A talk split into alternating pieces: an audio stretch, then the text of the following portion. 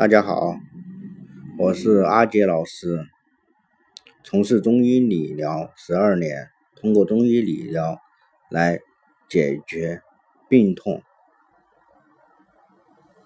安全高效无毒副作用。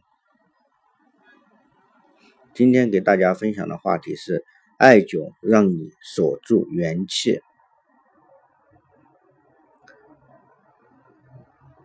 在南宋。绍兴年间，有个士兵叫王超，是山西太原人。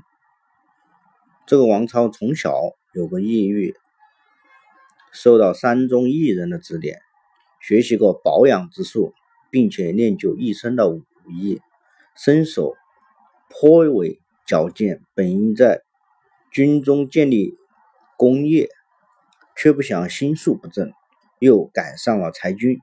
流落到民间，他心想哪一行来钱快又自由的是强盗，他还不做一般的强盗，而是独行大盗，到处为非作歹，屡屡得手，官府怎么也抓不到他。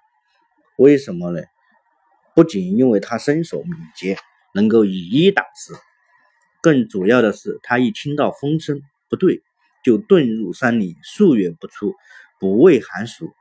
累日不饥，也就是他躲入深山老林之内，几个月也不出来，衣裳单薄也不怕，几天不吃饭也不饿。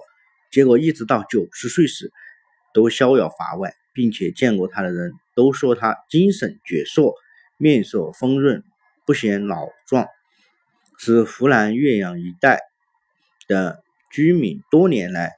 深受其害，这官府的官儿都换了若干任了，可黑名单上头一名始终还是他老人家。终于有一天，官府设计，九十多岁的王超被擒获，判了斩立决。临刑前，监斩官见他身体强壮，异于常人，心想他一定有特别的养生之术。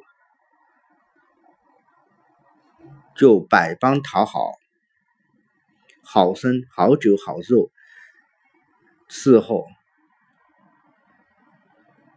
为的就是要讨他这个养生术。监斩官让王超把养生秘法在临行之前告诉他。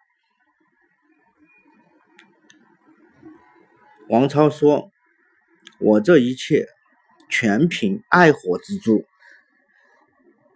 自言他之所以能够不畏寒暑，不怕饥饿，全靠在夏秋之交以艾火烧灼小腹的一个特殊的穴位，一牵住，久而久之，肚脐下的小腹处像有一个小火炉一样暖和，在冬日中，这里更像一个小太阳一样暖暖的发热。监斩官并不信他，斩了之后，令人抛弃腹部温暖处，发现一块非肉非骨，就是不是骨头也不是肉，凝固成了石状的物体，就像像肉又有点硬，像骨又有点软的东西，放置良久，人。微微的发热，才确实相信王超所言不虚。这个东西，其用艾火连连烧灼所成，是元气汇聚凝练而成，是内丹。相信如果不是王超为非作歹，被强处死，凭他九十岁的身态，活到一百二，应该不是空话。那个年代的平均寿命就是在四十岁左右。那么王超用艾草烧灼的肚脐下小腹部的穴位是哪个呢？这个穴位就是关元穴。说关元穴，也许你很陌生，但如果提到丹田二字，你就不陌生了。丹田。是内家内丹家借以锻炼人体精气神以成丹的地方，因其有农田般的生产意义，有使人获得金丹一样的效果而得名。道家养生者说，人体中有三块最好的田，除此之外，其余皆是不毛之地。这三块田即上丹田、中丹田与下丹田。上丹田在两眉间之印堂，中丹田在两乳之间的膻中穴，下丹田则为腹部的关元穴。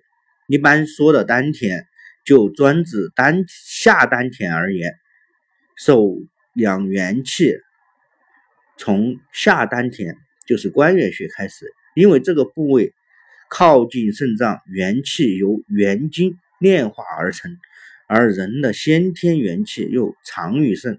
说的更直接一些，关元穴非常重要，因为它关系到人体元气的盛衰。怎么找到关元穴？标准的取穴方法描述是：关元穴在腹部正中线上。肚脐中央向下三寸处，就四指并拢放于脐下，离脐下四指宽为三寸，简称玉夫法。而生活中更为简单形象的描述是：关元在肚脐眼儿下一巴掌。这里必须要强调的是，肚脐眼儿。不是肚脐，因为肚脐有一定的范围和面积，眼儿则指中间的那个点，从这里往下三寸才准确，而一巴掌则是四。用艾灸灸法灸关元穴的时间是夏秋之交，这里有个时间点就是。立秋，立秋标明了夏季的开始。此时阴气已经开始旺盛起来，阴气将获得主导权。此时阳气沉浮，人体就像冬季一样，逐渐进入了风场的时候。阳气要生长起来，要凝聚起来，不要被外界的寒凉所损伤耗散。所以此时正是。收敛阳气、培补元气的最佳时节。灸关元穴的最佳时节是自立秋开始，每天上午灸一壮半根，下午灸一壮半根，一天就是一根。关元穴是人体保健要穴之一。艾灸关元穴一段时间后，可以长寿、增强体质。关元穴是人体足太阴脾经、足少阴肾经、足厥阴肝经在任脉的交汇点。此穴有金宫、丹田等别名。艾灸关元穴可以治疗一切阳虚症、气虚症，如气短、气喘、畏寒怕冷。遗尿、小便频数、尿闭、泄泻、腹痛、遗精、阳痿、疝气、月经不调、带下不实、惊冷、中风、脱症、虚劳、淫瘦等等。关元穴又是小肠穴的募穴，所谓募穴是脏腑之气。汇与腹胸部的意思，小肠是人体吸收营养物质的主要器官，而灸关元穴就能很好的促进肠道功能，增强其对营养物质的吸收能力。古今医学家都认为，关元穴是一个能起死回生的重要的穴位。并且认为刺激该穴位的重要手段就是灸。